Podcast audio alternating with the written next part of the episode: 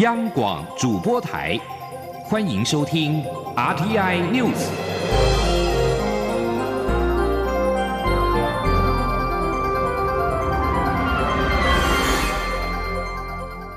听众朋友您好，欢迎收听这节央广主播台提供给您的 RTI News，我是张顺祥。美国国会议员持续透过立法的方式，以具体的行动支持台湾。仅以今年为例，跟我国相关重要的法案就包括了《台湾主权象征法案》、《台湾国防法案》、《防止台湾遭入侵法案》。另外，联邦参众议院三月通过的《台北法案》，则已经由美国总统川普签署生效，正式成为美国的国内法。请听央广记者王兆坤的采访报道。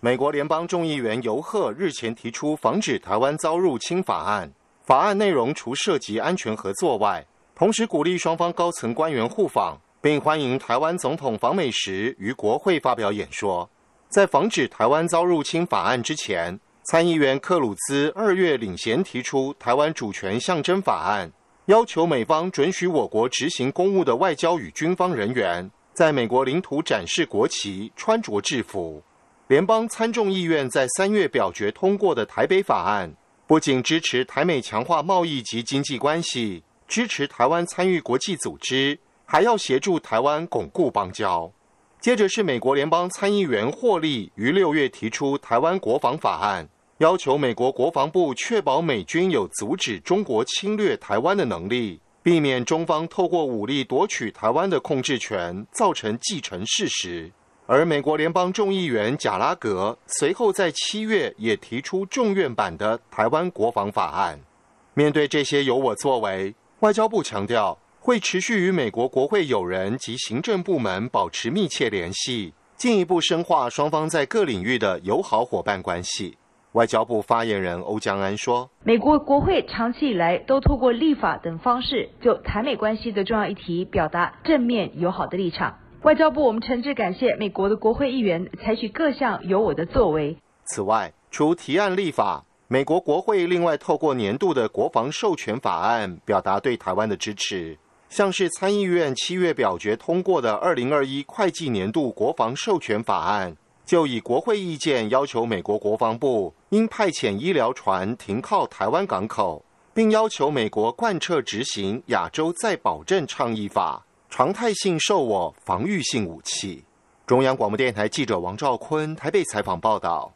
蔡英文总统三号宣布，由海基会董事长李大为接任总统府的秘书长，希望借重李大为在国际事务跟丰富的政务经验，协助他跟政府团队应应来自国际的挑战。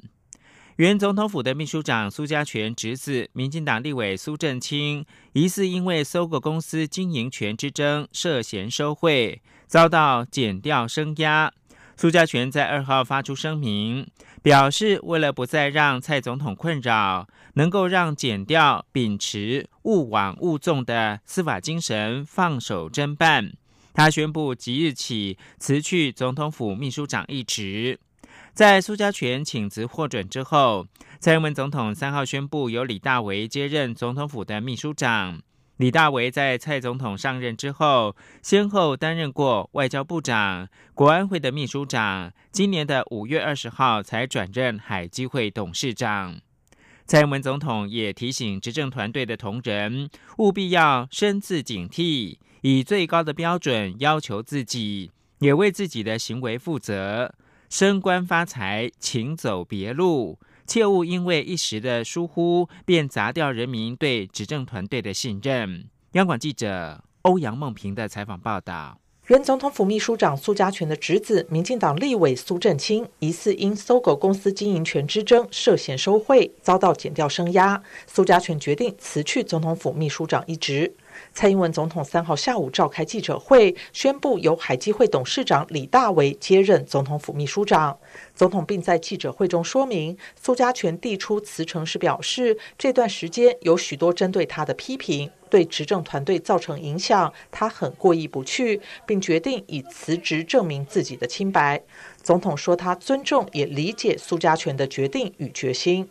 关于这次造成五名立委收贿的公司法修法，总统说：“相信大家已经看到结果，即使有少数有心人企图运作，也无法扭曲最后的法案。”他指出，历来对于重要法案，执政团队无论是在立法或行政部门，都有专业严谨的把关机制。国会党团会透过内部广泛讨论，并与行政部门密切沟通协调，找出最符合国家整体利益的共识，不会受到少数人的左右。行政团队也会秉持专业，坚持原则，即使有压力，也会严格把关，避免利益团体的不当干扰。他并指出，健全的机制就是最好的防火墙和防腐剂。总统也强调，法律是道德的最后底线。执政团队成员如果违法，当然要受到法律制裁；就算没有违法，也不代表不会影响社会观感，不会伤害人民对政治的信任。他说：“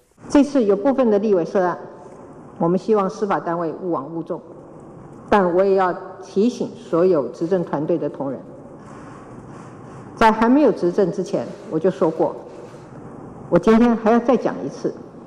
升官发财，请走别路。我们执政的目标不是为了自己的利益，而是为让台湾更好。总统最后要求所有执政团队同仁务必要深自警惕，以最高标准要求自己，也为自己的行为负责，切勿因为一时疏忽便砸掉人民对于执政团队的信任。中央广播电台记者欧阳梦平在台北采访报道：立委涉嫌收贿案，台北地院经过两天的连续开庭，三号晚间九点多讯问完所有被告，法官预知将在今天四号下午的两点半裁定立委苏正清、廖国栋、陈超明、前立委徐永明等八个人是否羁押。等待裁定的八名被告包括了现任立法委员苏正清。廖国栋、陈超明、前立委徐永明、苏振清办公室主任于学阳、廖国栋办公室主任丁富华、前泰流公司负责人李恒龙、市之管理顾问公司的总经理郭克明。同案被检方声押的无党籍立法委员赵正宇，法官裁定新台币一百万元交保，并且限制出境、出海驻居。赵正宇办公室主任林佳琪则被裁定羁押禁见。此外，先前检察官在复讯之后，谕令前立委陈唐山五十万元交保，另外有十一名被告交保，一名被告请回。而民进党廉政委员会则表示，只要被羁押，就会立即的停权。在国民党方面，党团的总召林维洲表示。只要党籍立委遭到裁定羁押，国民党就会寄出比党章规定还要严格的处分，先给予停权，绝不能够容忍立委利用职权谋取个人的利益。而检方侦办立委的收贿案，传出涉嫌收贿的立委受托想要影响公司法的修法过程。对此，行政院发言人丁仪明表示。相关的案件已经进入到司法调查阶段，行政院不评论个案，但是在行政部门坚守立场跟民进党团的严格把关之下，法案的制定并没有受到影响。记者王维婷的采访报道。台北地检署侦办立委涉嫌收贿案，共约谈民进党前立委陈唐山、民进党立委苏振清、国民党立委廖国栋与陈超明、无党籍立委赵正宇以及时代力量党主席徐永明等。立委疑似卷入搜狗经营权之争，被指收贿，引发社会关注。传出涉案立委受商人所托，意图在公司法修法过程中加入回溯条款。对此，行政院发言人丁仪明三号受访时表示，行政部门坚守立场，民进党立院党团严格把关，法案制定并未受到影响。丁仪明说，在那过程中啊，呃，其实有传出说几个立委。哦，然后收受不孝商人的贿赂，然后想要影响政府的制定决策嘛？那其实从这个案子的过程中，我们可以看到，就即使有这些立委涉案，受到一些利诱啊，那各党派的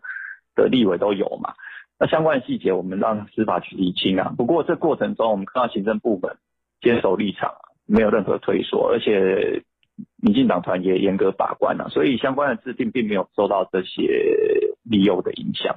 丁一鸣表示，司法正在调查此案件，如有需要协助或说明，行政部门将尽力配合。中央广播电台记者王威婷采访报道。而在高雄市长补选的方面，国民党立委几乎全数南下高雄为高雄市长补选的党籍候选人李梅珍辅选，遭到民众党候选人吴益政嘲讽是集体自杀。对此，李梅珍强调，这是展现国民党的大团结。而民进党候选人陈其迈则说，选举就是做苦工。候选人应该自己努力握手跑行程，不能够请人代跑。记者刘品希的报道：高雄市长补选倒数十二天，国民党三十多席立委二号全数南下，分别到高雄三十八个行政区为候选人李梅珍辅选。民众党候选人吴益政指此举是集体自杀。对此，李梅珍三号受访表示，他们主要是要行销高雄三十八个行政区，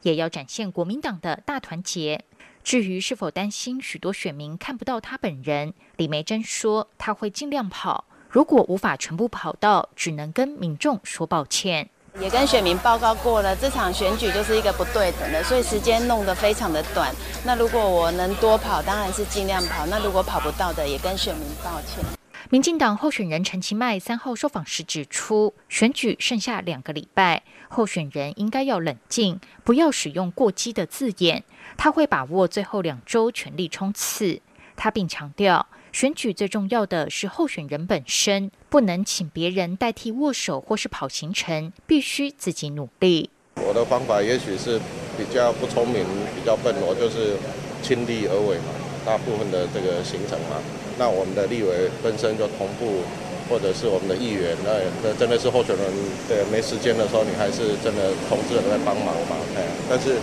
我想选举是做苦工了哈，不能说候选人自己不跑，别人跑，那这样这样是怪怪的。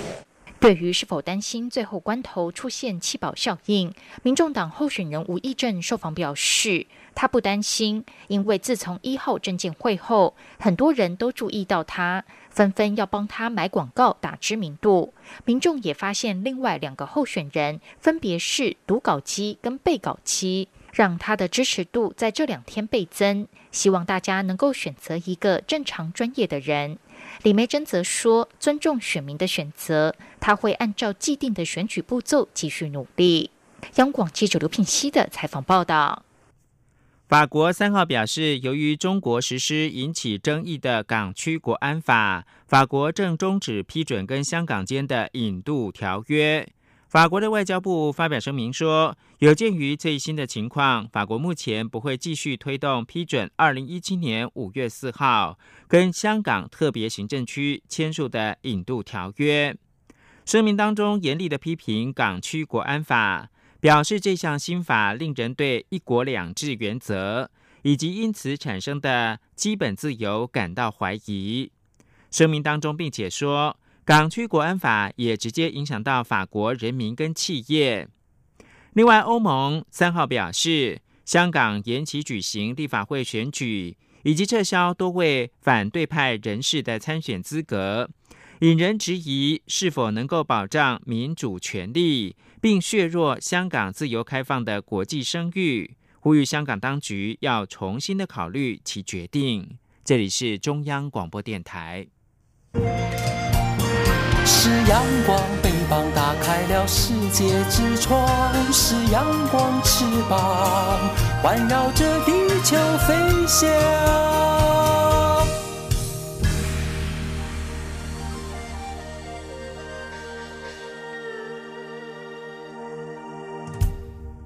现在是台湾时间清晨的六点四十四分，我是张顺祥，继续提供新闻。美国总统川普三号表示，热门的中国影音分享平台 TikTok 如果不在九月十五号之前将在美国的业务出售，而且最好是出售给美国的买家，那么就会被赶出美国的市场。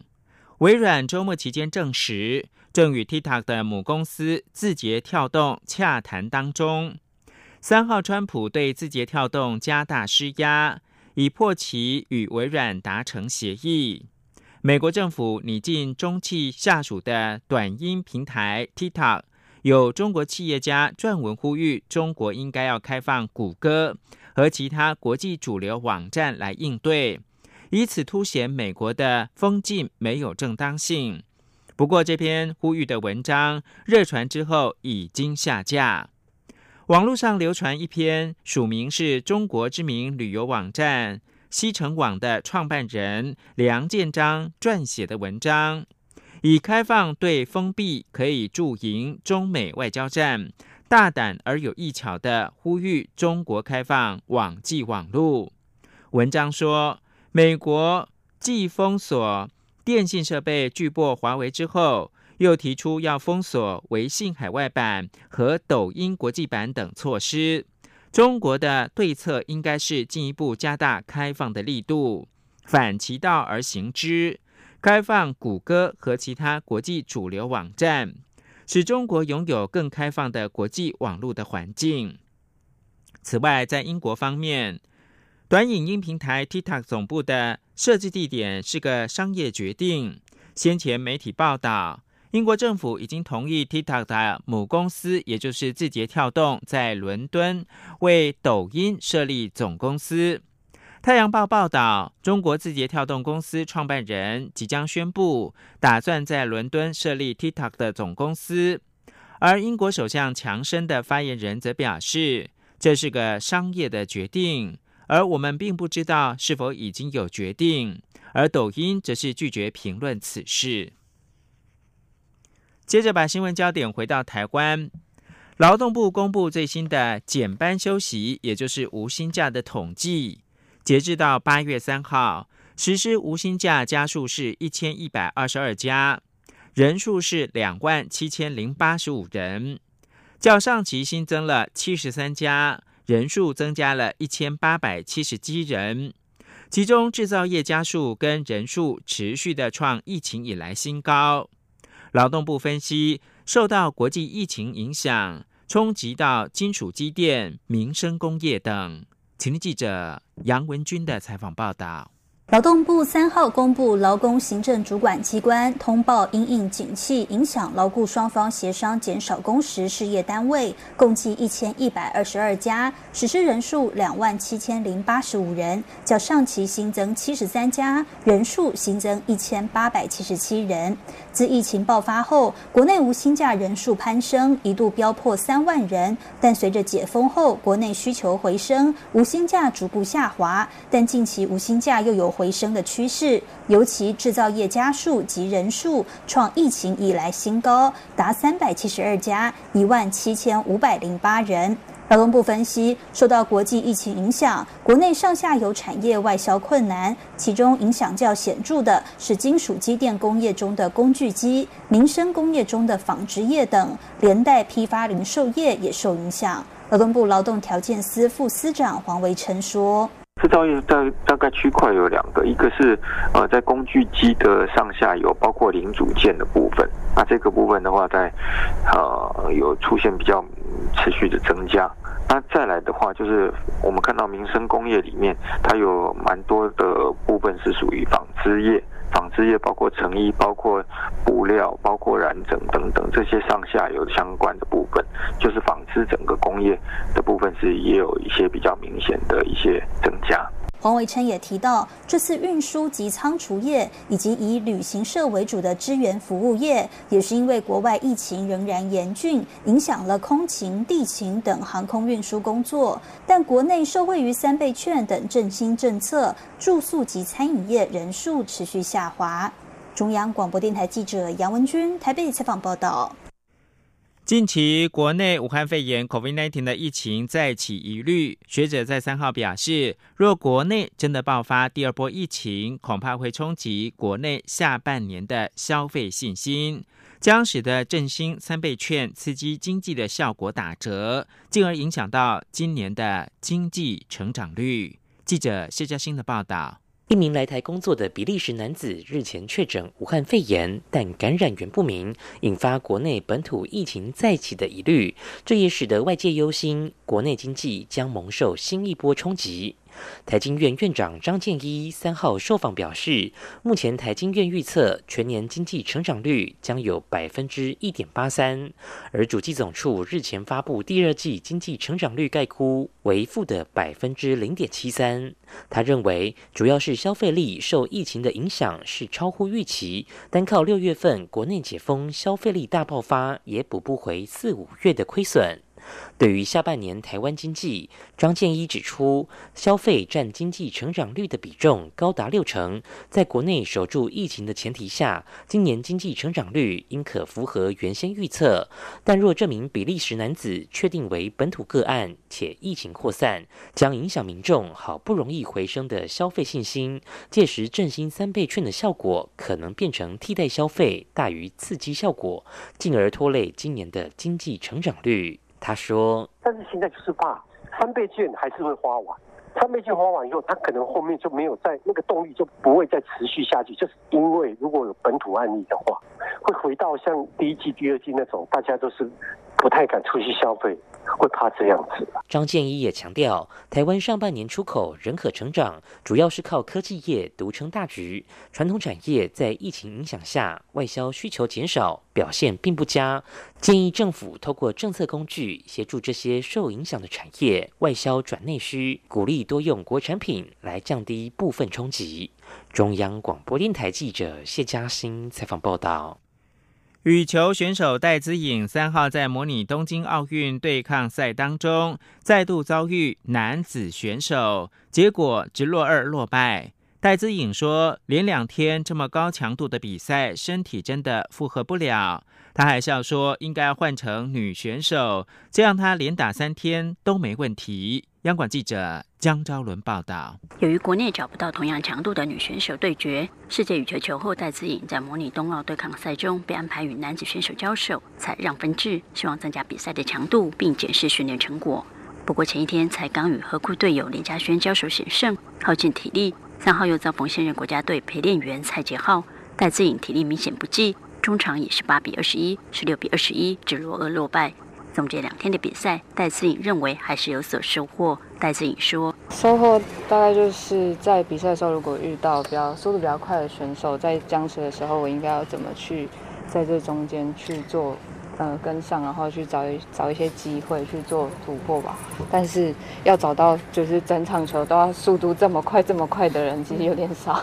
戴资颖苦笑说：“连两天这么高强度的比赛，身体真的负荷不了。尤其昨天和林嘉轩激战三局，都还来不及休息，今天又要上场。虽然蔡杰浩的速度没有林嘉轩快，但因为他昨天打得太累，今天速度明显跟不上。他还笑说，让三分根本不够，他一个失误就没有了，应该让多一点。不过若从策略上看，戴资颖认为昨天与林嘉轩交手，只是忙着追求，根本没有时间想如何应对。今天虽然速度较慢，却有时间可以思考。”打法上比较有自己的特色。如果还有下一次，戴志颖打趣的说：“打一休一会比较好，或者应该安排女选手，这样会很轻松。他连打三天都没有问题。”中国面台记者国军中心采访报道。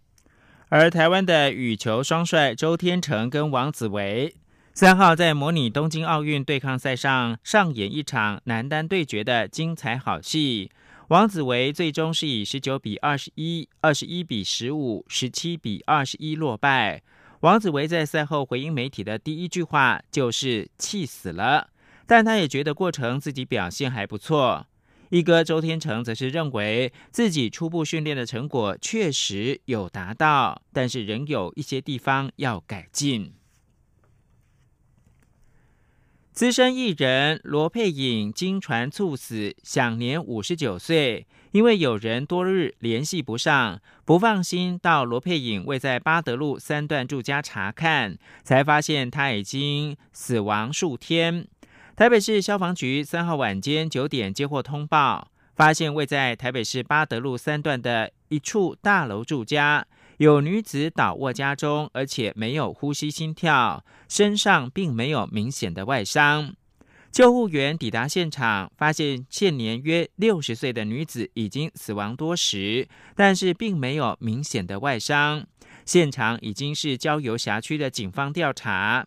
根据了解，罗佩颖有长期服用安眠药的习惯。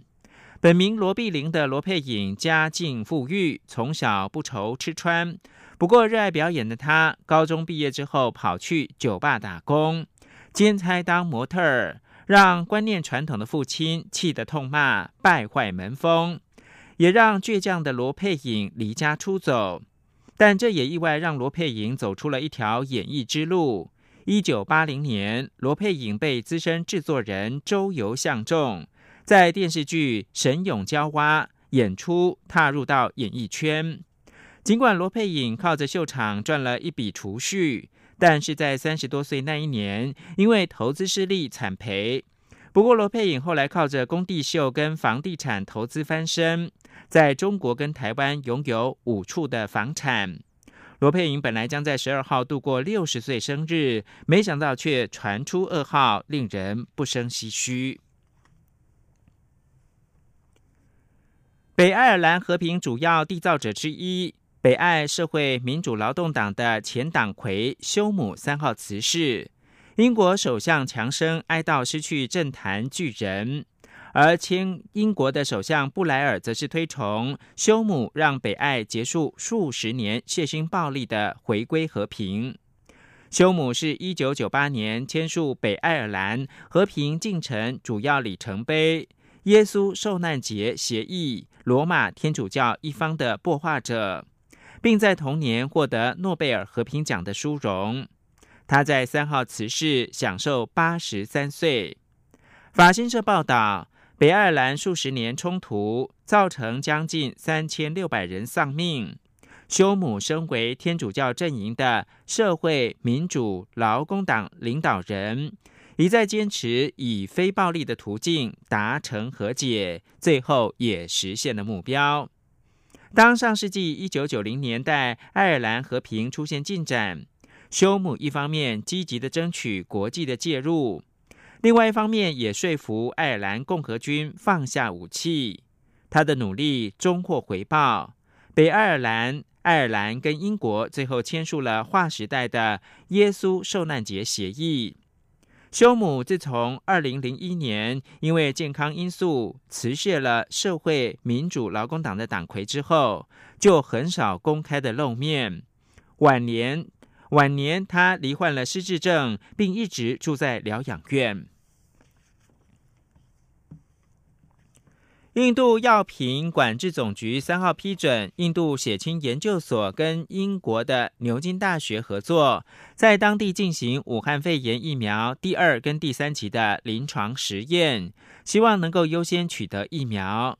印度近来每天新增武汉肺炎病例超过五万例，累计确诊者到三号晚间已经超过了一百八十三万。死亡人数达到三万八千四百八十五人，是全球第三大的重灾区。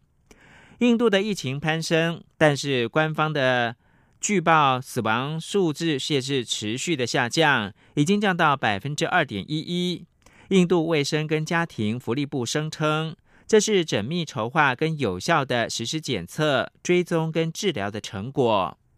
印度政府在疫情爆发之初。曾经拒绝世界卫生组织 （WHO） 的建议，展开大规模检测，加上医疗设备不足、病例暴增时出现医疗资源严重不足的问题，许多医疗人员抱怨缺乏口罩等防疫的设备。专家则是表示，由于印度检测率还是很低，许多死者可能死于武汉肺炎，却没有被统计。加上确诊病例攀升，仍必须透过人流的控管跟扩大检测来遏制疫情。以上新闻由张顺祥编辑播报。